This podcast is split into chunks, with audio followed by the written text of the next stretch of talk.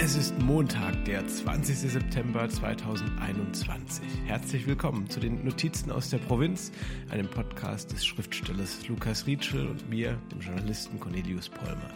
Wir schauen jede Woche, was im Schatten großer Schlagzeilen in der deutschen und weltweiten Provinz so los ist, Lukas, aber vorneweg müssen wir heute festhalten, das Jahr ist schon fast wieder vorbei und das merkt man dieses Jahr mhm. daran, dass jetzt schon Bundestagswahl ist am Sonntag. Ich kann das äh, immer noch nicht, noch nicht so richtig glauben.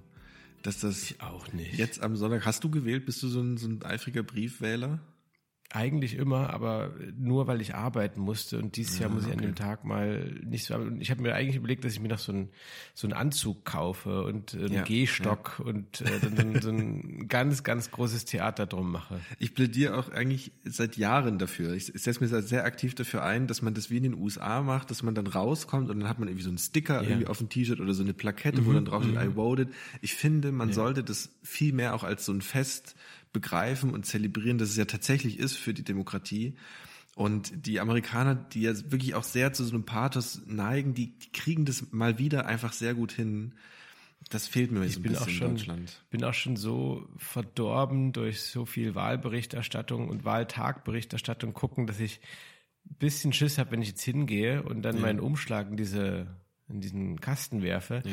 dass ich dann wie so ein Wahlkreispolitiker, so ein Spitzenkandidat, dass ich dann so aufblicke und damit rechne, dass es so, so Kamerakleckern so losgeht und so. Ja, ja ich, Polmer gibt Stimme ab. Ja. Ich muss auch sagen, ich, ich freue mich extrem auf diesen Tag. Ich liebe das eigentlich schon so 17 Uhr den Fernseher anzumachen und dann bis eigentlich 0 Uhr nicht mehr auszuschalten. Wirklich diese ganze yeah. Vorberichterstattung. Ich liebe es und dann auch diese Momente, ab 18 Uhr die erste Hochrechnung, das wird gefeiert und dann kommen die ersten Politiker, Politikerinnen in, in die Studios rein, dann wird da diskutiert und natürlich erfährt man nichts und es geht immer um die Koalitionsfrage, die wird dann nicht gelöst, aber ich, was ich so toll finde, ist, man ist so live dabei, wenn, wenn so PolitikerInnen in diesem Studio sind und dann kommt nochmal irgendwie die, die, die nächste Hochrechnung oder sowas. Ja. Yeah, und yeah. dann so die, dieses Unmittelbare, was man bei Politik so selten hat, was ich so selten miterlebe, das, da freue ich mich richtig drauf. Das ist für mich ein geht, riesen mir Tag. Ähnlich, ich bin in, in ähnlichen Teilen genervt und fasziniert davon. Ja. Mein Lieblingsmoment ist eigentlich auch immer, wenn äh, am Anfang gibt's ja nur so nach, auf Nachwahlbefragungen basierende genau, Prognosen genau. oder so. Und mein Lieblingsmoment ist dann eigentlich, wenn wir haben die erste Hochrechnung. Wenn es so mhm. Bettina Schausten, mhm. ich höre, wir haben die erste Hochrechnung. Und dann, dann wird's ja erst richtig, richtig. Dann kribbelt's, ja. Lukas. Ja. Wir müssen im Grunde jetzt schon der Politik, wer auch immer die Politik sein wird nach der Bundestagswahl, die Hausaufgaben, so heißt es dann immer, die ja. Hausaufgaben mitgeben, äh, in Gestalt zweier Themen. Ähm, ich fange vielleicht mal an. Ich Bitte. war für mich eine neue Erfahrung auf der Seite euvid-wasser.de und Was dort ist das denn? Dort jetzt hört doch erstmal zu.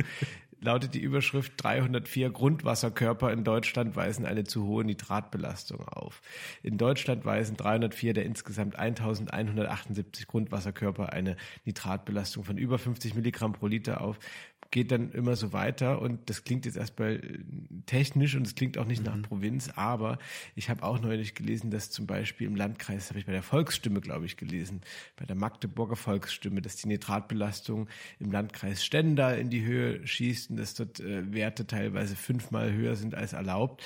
Und mich interessiert das immer sehr, a, weil ich mich immer so frage, Landwirtschaft, mhm. ist die mhm. eigentlich noch so, so evil, wie sie immer beschrieben wird? Mhm. Ähm, und B, interessiert es mich, weil ich irgendwie, wenn ich so eine Versorgungsexistenzangst in Deutschland habe, dann ist es irgendwie die um Wasser. Wasser. Ja. ja, okay. Und deswegen ist es immer was, so ein bisschen Können, können wir kurz aufklären oder kannst du uns aufklären, was eine zu hohe Nitratbelastung im Grundwasser bedeutet? Also was, was macht das? Ja, was es macht, weiß nicht, ob dir ein drittes Auge wächst oder ob du dann Bauchkrämpfe kriegst. Aber das Grundprinzip ist ja, so wird es immer beschrieben, zu viel Gülle auf den Feldern, ja, geht ins ja. Grundwasser und dann Nitratbelastung zu hoch. Ich, also ich, ich kann es dir jetzt nicht medizinisch erklären, aber es wird ja, wie man keine Medikamente irgendwie im Waschbecken mhm. ausspülen mhm. soll und äh, wie man in der Dresdner Elbe, glaube ich, eine, eine Crystal-Konzentration äh, gemessen hat, die erstaunlich hoch mal war, ähm, sollte man halt äh, das Leben Lebensgut Wasser ja. nicht mit Zeug verunreinigen. Grundsätzlich einfach nicht verunreinigen. Ich finde diesen Begriff, wie, wie heißt es, diese, diese Grundwassersäulen oder wie heißt das? Becken, Grundwasserbecken? Nee. Grundwasserkörper. Wasserkörper. Das heißt, es ist ähm, so unterirdisch gemessen nach unterschiedlichen Höhen und Level und Niveaus dieser, dieses Grundwasserspiegels oder wie? Ja. Ne, also das, das ist eben die, die, die Frage, aber äh, also was ich viel wichtiger finde, ist dann wirklich die, also was macht das mit mir? Ich habe, um mhm. das vielleicht noch kurz nachzuschieben, äh, irgendwann mal gelesen, dass du eine, ähm, ich glaube, Blausucht heißt das oder so, bekommen mhm. kannst. Äh, also das äh, Nitrat ist, glaube ich, immer sauerstofffeindlich. Ah, und okay. äh, mhm. das, wenn du selber zu viel davon zu nimmst. Also ich glaube, am Ende kannst du sogar sterben. Passiert es wahrscheinlich nicht, nicht tausendfach jeden Tag, auch nicht hundertfach, aber ähm, ja. Und das Problem ist halt viel, viel, viel größer, weil wir sind beim Thema Überdüngung der Felder. Warum sind die überdüngt? Weil durch die Tierhaltung enorm viel Gülle anfällt, durch die konventionelle Tierhaltung. Ähm, das ist ja so, so eine riesen, da ist ja so ein riesen Rattenschwanz schon wieder dran, ne, an diesem ganzen Thema und potenzielle Dürre und äh, ähm, dann, das weiß ich nicht, wie das zusammenhängt, äh, was man ja auch hört von den Landwirten und von den Förstern und so, dass der, wenn der Boden einmal trocken ist, das Regenwasser zum Beispiel so durchrauscht und ja. nicht mehr gespeichert wird. Und es klingt für mich alles so, als ob so dieses äh, ähm, der, der Haushalt, der so, so gestört mhm. ist. Also, dass vielleicht gar nicht mal immer zu wenig Wasser ist, äh, sondern zu viel an der falschen Stelle und das alles irgendwie so ein bisschen aus dem Gleichgewicht geraten mhm. ist. Und bei Wasser wird's halt äh, irgendwie, finde ich, gleich so, also woran denkt man denn, wenn man überleben möchte? Man denkt so an Atmen, ja. äh, Essen, Wasser, so, ja. Zumal Wasser und noch Essen, glaube ich, da kann man immer noch so eine, alle ja raus, ne? Aus so einer kleinen irgendwann entwickelt ja. aus so einem ganz kleinen Lebewesen ohne Rückgrat. Ja, bei dir kann ich es mir vorstellen. Ja, auch, ich mir ja. auch. Vor allem, wenn ja. ich mich im Wasser sehe. Du müsstest das sehen wie Michael Phelps durch den Berzdorfer See. Ich und das Wasser, wir sind eins. Es wird keinerlei Ähnlichkeit im Schwimmen zwischen dir und Michael Phelps geben. Das, das muss ich zurückweisen. Nein, aber die, die, die, ich denke halt immer so, manchmal, wenn man Probleme mitbekommt in den Nachrichten, denke ich irgendwie so, ja, wird sich schon irgendwie so lösen lassen. Mhm. Ähm, ja, stimmt. Und dann gibt es so Sachen, wo ich denke, oh, oh, das ist jetzt, das ist jetzt nicht gut. Weißt du, wie so ein Arzt, der, wenn, wenn er einen Befund übermittelt und dann nicht sagt, was es ist, und erstmal so, oh. Ja. Ich habe auch ähm, aufgehört, oder vielleicht nimmt es auch zu, ich weiß nicht, ob ich da von mir auf andere schließen kann, aber sich über das Wetter vor allem im Sommer zu beschweren. Also über den vermeintlich ja. zu kalten Sommer, zu regnerischen Sommer, weil ich ja überhaupt nicht wissen kann, ist der nächste Sommer zum Beispiel wieder der Anfang einer Dürre. Und wir haben ja hier, also gerade in diesen Lausitzer Gebieten, das ist so unglaublich trocken gewesen. Gerade die letzten Jahre, auch nach Brandenburg hoch, wir hatten ja auch akute Waldbrandgefahr, manch, mancherorts sogar Waldbrände in Brandenburg. Ähm, so dass ich immer gar nicht weiß, wünsche ich mir jetzt einen heißen Sommer, wünsche ich mir einen regnerischen Sommer, darf ich mir wie das überhaupt da, wünschen? Wie ist denn da eigentlich, das würde mich wirklich mal interessieren, bei euch auf dem Land. Ja, Cornelius. Äh, wie ist denn denn das Klima gegenüber den Bauern? Also weil sind mhm. Bauern noch so die, äh, ähm, weiß nicht, hochgeschätzten Versorger? Äh, ich habe jetzt nämlich wirklich gelesen, dass das erste Mal seit Jahrzehnten es, also vielleicht noch keinen Run, aber wieder ein großes Interesse gibt, äh, bei jungen Menschen Landwirt, Landwirtin zu werden. Was eine tolle Sache ähm, ist. Also das ist ja nochmal ein ganz ja, anderes ja. Thema, diese Landwirtschaftssache. Ich glaube auch, also was man ja auch weiß, ist, dass unter Landwirten die, die Suizidrate mit am höchsten ist und von, von fast ja. allen Berufsständen. Ich glaube, die, die haben enorm viel auszuhalten. Ich glaube, die haben, die blicken auch nochmal ganz besonders jetzt auf diese Bundestagswahl da finde ich ja total spannend, dass die FDP extrem auf die Landwirte zugegangen ist und zugeht und die Zustimmungsrate der Landwirte und Landwirtinnen zu, zur FDP sehr hoch ist, im Gegensatz zur CDU, wie man es vielleicht erstmal so annehmen ja. würde. Ich glaube, da ist auch viel zu Bruch gegangen äh, zwischen dem Landwirtschaftsministerium, lange in CDU-Hand und den Landwirten.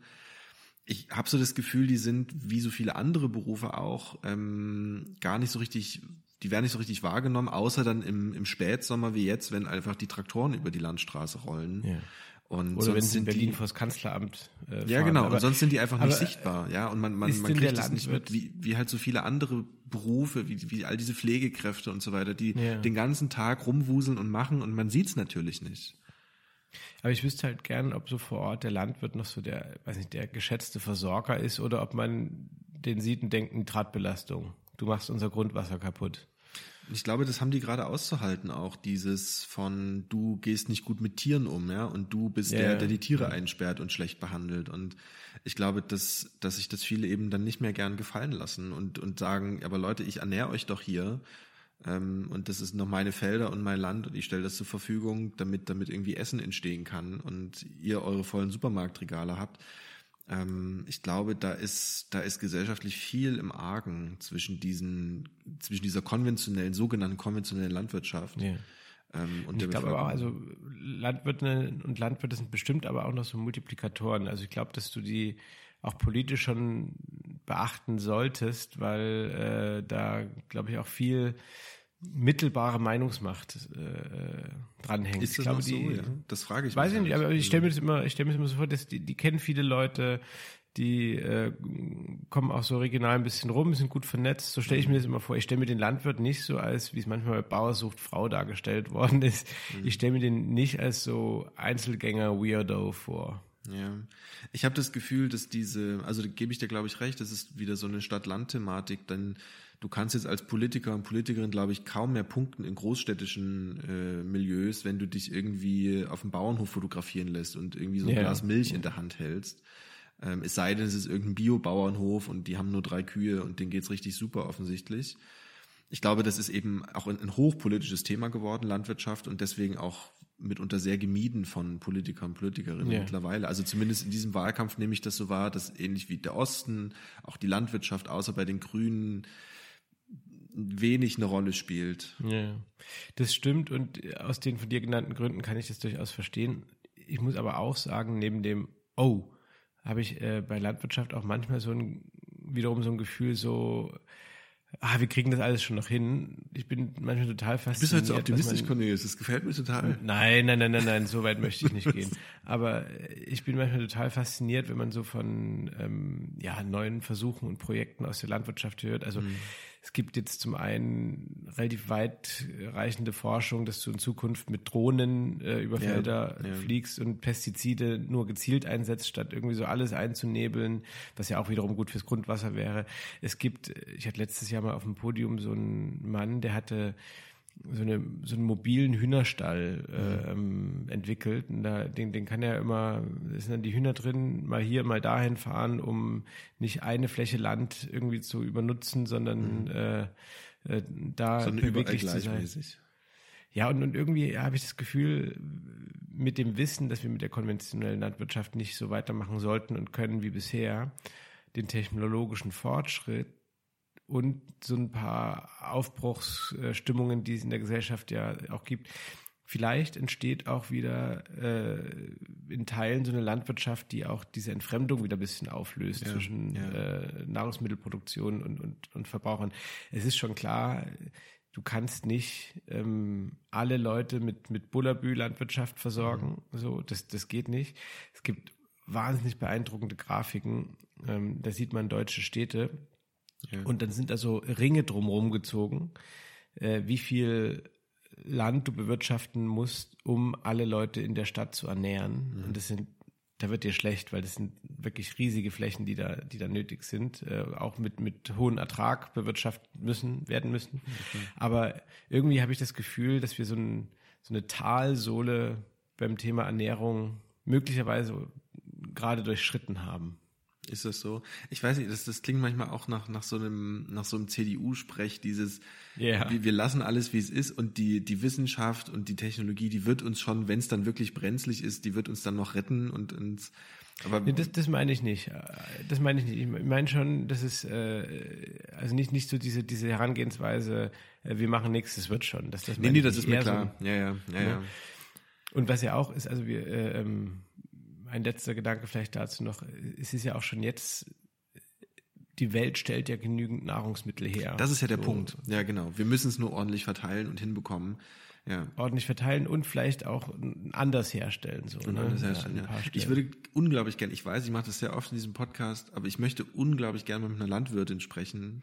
Ja, ähm, die Liste wird immer länger. Und auch gerne mit einer Försterin oder einem Förster eben zu diesem ganzen das Thema Schattenkabinett so Rietschel. Ja würde das gerne mal machen. Ähm, wir haben ja schon die Architektin, da, da sind wir fleißig dran. Ich, ich habe das Gefühl, wir, haben, wir holen hier noch richtig, richtig Kompetenz rein. Ich glaube auch. Spätestens in drei Jahren ist es soweit. Lukas, dein Thema für heute? Fragezeichen. Ja, wir, wir bleiben beim, beim Thema grüner Daumen im, im, im weitesten Sinne. Und zwar habe ich einen total netten Artikel gefunden jetzt gerade im Spiegel, ähm, das ist eine, es ist eigentlich gar keine Artikel, es ist eine Aufzeichnung, also ein, ein ja, da, aus, aus der Sicht dieser Person geschrieben und gesprochen, die das in irgendeinem Mikrofon gesagt haben. Und zwar geht es um die Bibliothek, die Stadtbücherei in Kastrop Rauxel.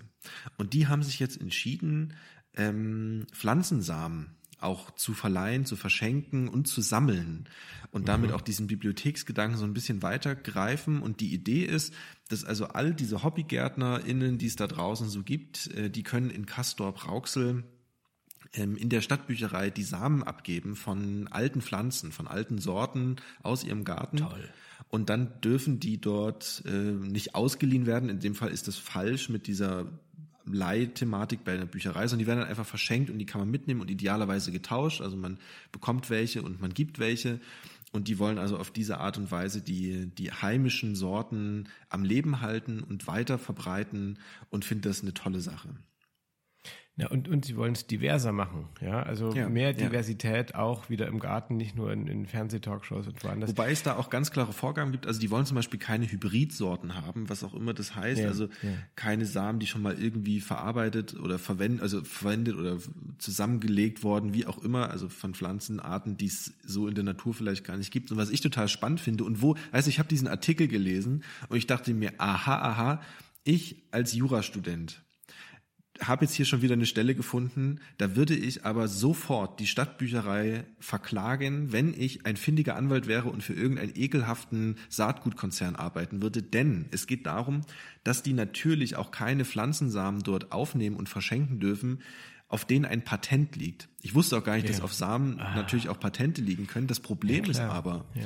dass nicht alle Gärtner und Gärtnerinnen wissen, dass auf ja. ihrer Pflanze ein Patent ist. Das heißt, es könnte verschenkt werden. Und da denke ich mir, da kommt doch sofort wieder irgendein so Scheißkonzern und unterbietet glaub, das. das. Ich glaube, das ist mal wieder die, die Hausmeisterei, die da mit dir ein bisschen durchgeht. Nee, ich das glaube ich nicht. Die, ich glaube wirklich, dass Monsanto da irgendjemand da vorbeikommt so von Monsanto und sagt, ihr dürft hier nicht unser Saatgut verschenken, wir verklagen euch auf Milliarden. Und dann war es also das mit, eine, mit Einerseits glaube ich das nicht, andererseits, ich war mal in Nepal in einem McDonalds.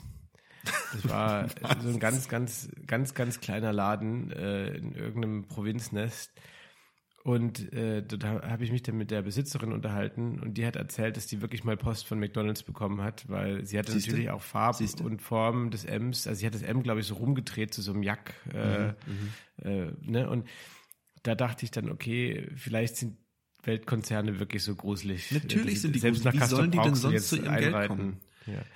Ähm, du wirst als Monsanto eine, nicht so groß, wenn du, wenn du mit allen Kleingärtnern nachgiebig bist. Das sind Arschlöcher. Ich möchte erstens loben, Lukas, dass nachdem wir neulich über die perversen Riesenkürbisse wir hier gesprochen haben, dass du jetzt hier auch äh, auf der guten, am guten Ende der, des Themas ein bisschen was mitgebracht hast. Und ich möchte zweitens aktenkundig machen und vorschlagen an dieser Stelle, Leihbibliothek ist sicherlich kein richtiger Name für das, was du gerade erzählt hast, aber wie wär's denn mit Gedeihbibliothek? Oh, das, das, können, das, das da kommt der Journalist oder? wieder durch, ja. Ja, das, das wäre mein Vorschlag. Das Grüße geht raus nach Castor Brauxel. Ich möchte ähm, ganz grundsätzlich übrigens Werbung für Bibliotheken machen. Das sind großartige ja. Institutionen, wichtig für jeden Stadtteil. Ähm, und wenn die, und das ist nämlich das Tolle, da sind wirklich Menschen, die überlegen sich was zum Thema Leihen, Sammeln, Bewahren, äh, auch verschenken. Ja. Und zwar nicht nur was Bücher betrifft, sondern eben auch bei sowas. Und da, da denke ich mir, dass wenn es solche Leute gibt, die den Begriff so weiterdenken und so engagiert sind mhm, für ihre Region, mhm. dann kann es uns eigentlich nicht schlecht gehen.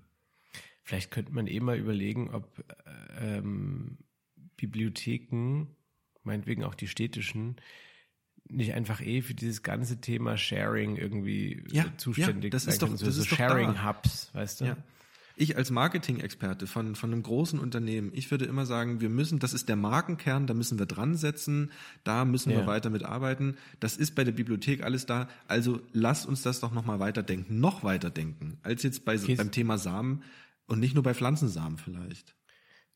I. Äh, gehst du denn selber viel in die Bibliothek, Lukas? Das, das ja. ist jetzt so der Tino Kropalla-Moment. So, sagen Sie mal ein ja, Gedicht ja. auf. Sagen Sie mal ein Gedicht auf. Nee, ich bin, ich, äh, mein Ausweis ist jetzt abgelaufen, aber ich bin sonst sehr oft da. Das hat den Vorteil hier in Görlitz, die sind immer sehr schnell mit, ähm, mit Neuerscheinungen und ich bin häufig der Erste, ja. der diese Neuerscheinungen lesen darf und das ist für mich total toll, weil dann muss ich nicht immer in die Buchhandlung gehen und ich bin mittlerweile auch davon abgekommen, jedes Buch mir kaufen zu müssen, gebe es dann gerne zurück. Ähm, und das ist toll. Und vor allem bin ich, das ist neuerdings der Fall, wenn du mein Instagram verfolgst, wirst du das mitbekommen haben. Ich bin sehr, sehr regelmäßig. Ähm, jetzt stehe ich vor so Regalen mit so Graphic Novels und so Comics. Ja. Und da hat sich so viel getan, das wusste ich alles gar nicht.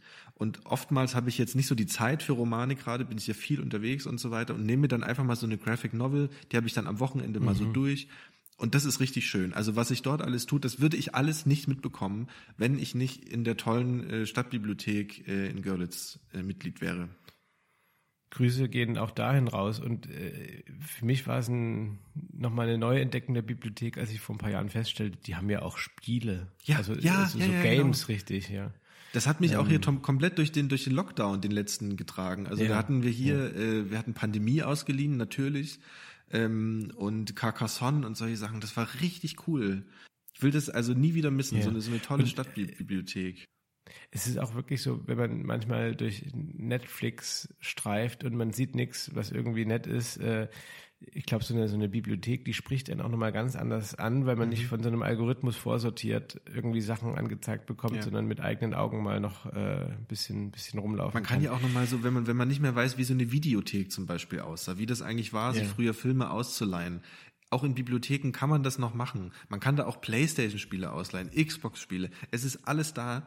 Das sind tolle Institutionen und ähm, einfach, das kostet auch nicht viel, so ein Mitgliedsausweis. Und das ist immer toll. Das ist wie wenn man, wie für so Hilfsorganisationen, ja. Also das hilft nichts, wenn man da einmal spendet und einmal hingeht, sondern man muss das langfristig machen. Man muss dabei bleiben. Man muss dabei bleiben und die müssen auf dem Zettel sehen, aha, die Nutzerzahlen, die Nutzerinnenzahlen sind gestiegen, das unterstützen wir jetzt auch politisch, das ist uns ein Anliegen und dann wird es denen immer, immer besser gehen. Das ist, äh, das ist super. Da macht man nichts verkehrt damit.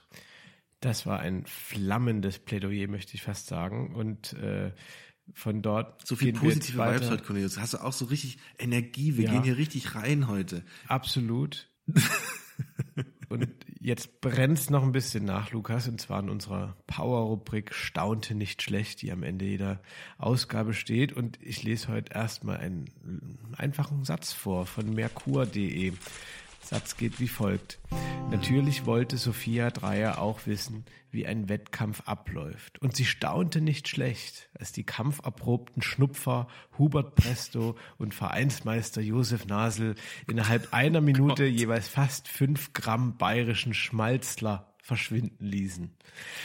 Also, es geht um die Was, was, was, ja, was, was? Es, es geht äh, um die Schnupfprofis und andere Sulzemoser, wie es in der Überschrift äh, heißt. Und das ist also ein Fernsehteam, und darüber wird hier berichtet, zum Schnupfclub Sulzemoos gefahren. Und das musste die mal Und was machen die? Die ziehen so Schnupftabak ist durch es. Und wie du gerade gehört hast, haben sie innerhalb einer Minute jeder fünf Gramm weggedrückt und was ich, also eigentlich glaube ich das ja gar nicht. Ich glaube ja gar nicht, dass es Was? das noch gibt. Und jetzt heißen die auch noch, also der eine heißt Presto mit Nachnamen und der andere Nasel. Das ist irgendwie so, so, das ist original bayerisch Koks irgendwie. Also die haben jetzt ja fünf Gramm Schnupftabak weggezogen und da, da gibt es jetzt einen Fernsehbeitrag und irgendwie fand ich das schön. Ich weiß nicht, ob das noch so, also gesundheitsmäßig, ob man nicht doch lieber einen Liter Nitrat trinken sollte als Schnupftabak nehmen, aber Ich, ich wollte gerade sagen.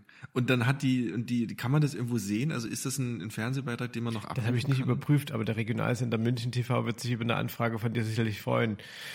Ich stelle mir auch, so- also, also so, äh, wie heißt er, Prestel und Presto Nasel? und Nasel, ja. Presto und Nasel. Das, ich ich stelle mir halt auch schon wieder so zwei Urbayern vor, die da sitzen und sich irgendwie dieses, dieses Zeug durch die Nase ziehen. Ja, oder eben, es ist nicht hier mit gezwirbelter Bart und, und Jankerl, sondern es sind halt ganz normale Leute, die in Bayern sich zwischendurch einfach mal schön so einen fetten Fropfen in die Nase klemmen. Hast du jemals Schnupftabak genommen, Lukas? Ich habe, als ich nach Kassel gekommen bin, äh, war das irgendwie so ein Ding bei, bei so einigen Studierenden und habe das dann so ein, zwei Mal gemacht und habe aber, also außer von diesem Schock, dass da gerade irgendwas in der Nase ist, irgendwie nie so richtig verstanden, warum das Ja. reizvoll ist. Also das, ich, keine Ahnung, ich habe da nichts gespürt von, das war einfach nur eklig, danach die Ja, Nase zu ja. schnauben und ich habe das also nie so richtig verstanden, ehrlich gesagt. Ich würde also ich habe es noch nicht gemacht, aber ich würde es gerne mal ausprobieren. Ich weiß so, weißt du, so das Koks des kleinen Mannes, so ein bisschen, ähm, das würde ich machen. Und es war übrigens auch, also alles, was man irgendwie durch die Nase zieht, es ist, es ist einfach alles nicht so richtig toll. Also das, Das kann man schon mal sagen, weil was in die Nase rein muss, das muss auch aus der Nase raus. Eigentlich ein gutes Schlusswort. Und, Äh, ich ähm, muss aber noch kurz sagen, dass Ja. also die Reporterin wollte in dem Fall das dann eben auch selber mal ausprobieren und da war neben den Herren Presto und Nasel noch ein Dritter dabei, Johann Stange und der ist ja wirklich als Trainer ausgewiesen in diesem Text, als Schnupftabaktrainer. Also vielleicht kann ich das in meinem nächsten Leben Oh ansteuern. Mal gleich Was- mal gucken, wie ob kann das man sich so einen Trainerposten vorstellen? Äh, ich habe ja ein paar Tage Zeit, das zu recherchieren. Lieber Lukas, ich danke dir wieder sehr für dieses äh, erheiternde Gespräch. Wünsche dir eine gute Woche und auf bald. Tschüss.